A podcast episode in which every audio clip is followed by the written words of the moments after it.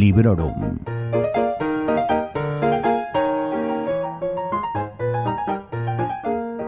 Hola a todos y a todas.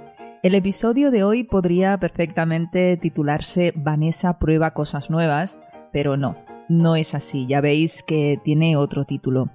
Pero es que hoy os voy a hablar de mi primera vez con un audiolibro. De forma breve y sin spoilers, os voy a hablar no solo de mi primera incursión en este formato, sino también de romantasy, de fenómenos virales de TikTok y de un libro al que le puse cuatro estrellas sobre cinco, a pesar de que en mis notas preliminares se pueden leer cosas como 50 sombras ridículas o Ella es idiota. ¿Qué? ¿Tengo ya vuestra atención? ¿Sí? Pues bienvenidos y bienvenidas a este episodio de Librorum, en el que os voy a hablar de Asistente del Villano, de Hannah Nicole Maerer, una novela publicada en España por Faeris Editorial en octubre de 2023, que ha sido traducida por Nerea Gilabert, que tiene 464 páginas y que, como os digo, yo he consumido en formato audiolibro a través de Audible. En mi versión en audio, la narración corre a cargo de Marta Moreno, una auténtica máquina, un fenómeno, una maravilla. No tengo palabras. ¿Cómo cambia de voz según cambia de personaje? Qué bien todo. Me sorprendió. Aunque también os digo que al ser mi primera vez, a lo mejor no es para tanto y yo estoy aquí flipando. Pero vamos, que yo creo que lo hace fenomenal. De la edición en audio se ocupó Buca Vivo. No encontré info sobre traductora o traductor, muy mal y la duración que marca Audible es de 14 horas y 8 minutos. Yo lo escuché durante mi viaje a Costa Rica de estas Navidades de 2023 y estuve con ello entre el 22 de diciembre y el 6 de enero. Que del viaje volví el 3, pero vamos, que no tuve tiempo de terminarlo porque, bueno, os voy a contar ya ahora mi experiencia con el formato y me lo quito de encima. Resumiendo mucho, podría decir que he pasado mucho sueño, o mejor dicho, he pasado mucha falta de sueño y mi relación con el audiolibro se ha visto afectada. Abro paréntesis para mandarle un abrazo a una oyente tica, estimada Jacqueline Cubillo.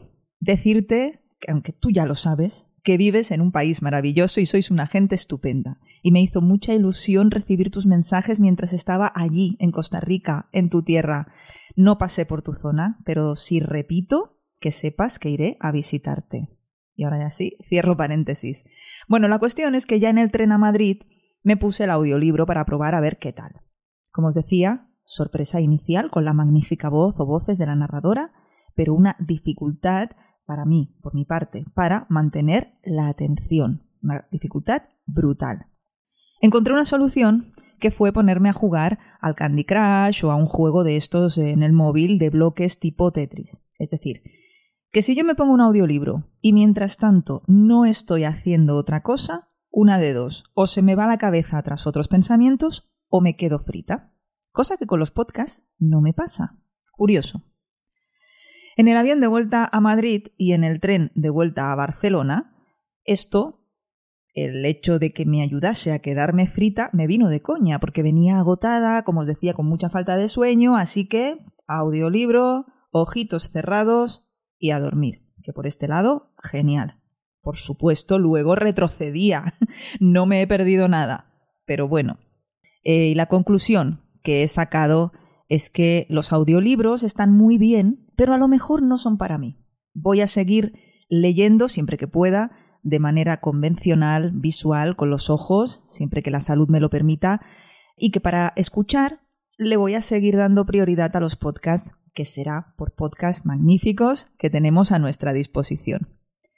Pero bueno, que nunca se sabe, que a lo mejor en otro momento, en otro viaje, en otra situación, me veo empujada o decido darles otra oportunidad. Yo no cierro puertas. Y ahora que he liquidado ya el tema del formato, me pongo con la novela en sí, porque tengo muchas opiniones.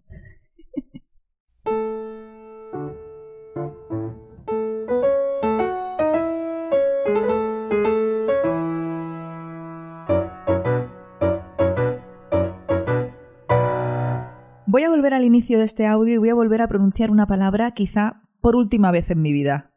Romantasy.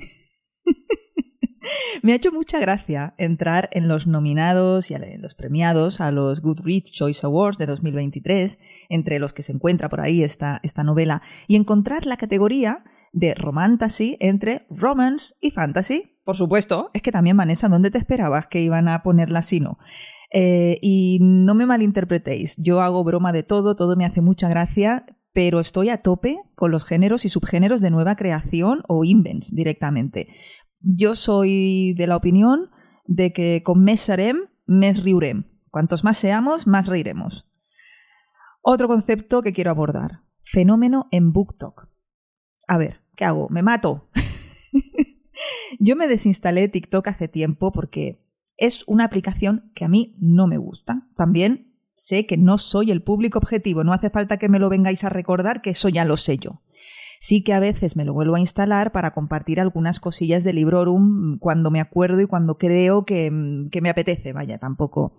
Pero oye, que si algo tiene que hacerse viral en TikTok, que sea un libro, por favor. Yo a tope, me parece sensacional y siempre me tendréis a favor.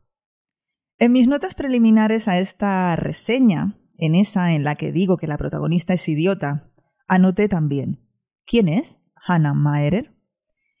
Y efectivamente es una autora de novelas de fantasía muy aficionada a y muy popular en TikTok. Es muy aficionada también a los villanos y a las pelis de Disney. Esta es una información, lo sé, que podréis encontrar en Google fácilmente, como también podréis encontrar buenas noticias si, como a mí, os ha gustado este asistente del villano. En agosto de 2024 saldrá a la venta la segunda parte, Aprendiz del Villano, y en 2025 la tercera parte que aún no tiene un título definitivo. Siempre es una alegría que una novela que te ha entretenido y que te ha invitado al mamarracheo tenga continuación. Porque si algo tiene asistente del villano, y ya entro en materia, es que entretiene y divierte. Es una historia perfecta para evadirte, para sonreír y para, bueno, a lo mejor también hacer algún oy, oy, oy, oy, oy.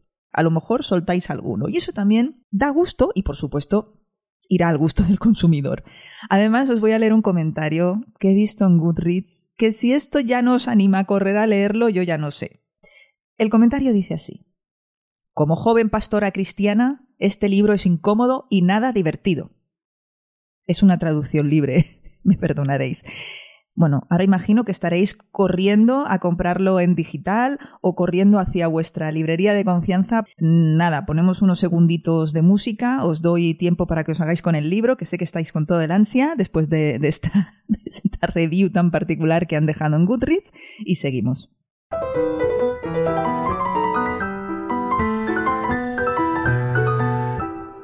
¿Y de qué va Asistente del Villano? Nada más que para que os hagáis una idea. Pues el departamento de marketing a cargo lo describe como un érase una vez más The Office. Hablan de las series.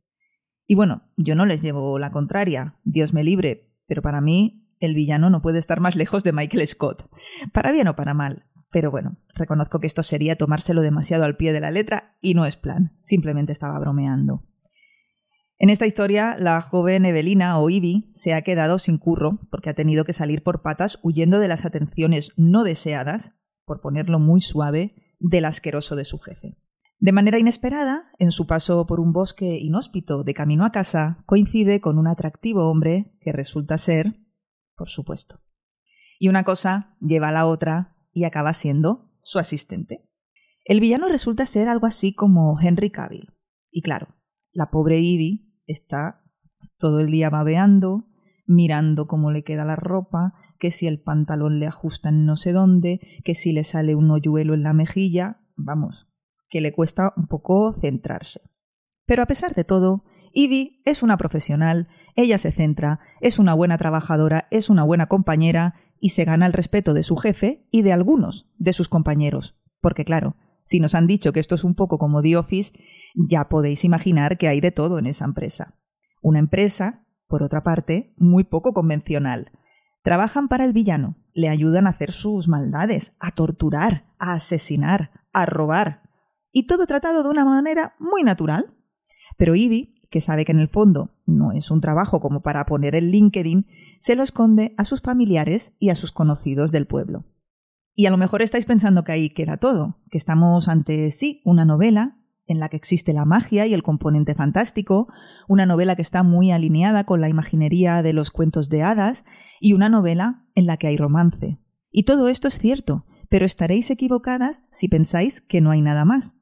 Porque en Asistente del Villano hay mucho más. Hay conflictos de varias índoles y una gran trama de intriga con sus espías, sus traidores y sus sorpresas. Y ahora vengo yo a hacerme la chula y os digo que la revelación final yo me la vi venir y no es mentira, pero me consta que hay muchísimos lectores y lectoras que se llevaron tremendo sorpresón y que para nada se lo vieron venir. Y no niego que es un giro muy, muy chulo.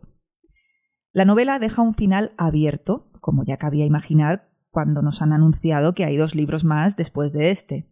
Y no, yo no diría que es un libro de esos que ahora os diga, es el primero de una trilogía, pero si queréis lo podéis dejar aquí. A ver, obvio, obvio que podéis no seguir, faltaría más, ¿no? Pero vais a querer leer el siguiente cuando salga. Porque, además de porque, bueno, ya os he dicho las, eh, las virtudes de este libro, uno de los personajes principales queda en una situación muy complicada de la que no se nos cuenta desenlace. Tremendo cliffhanger.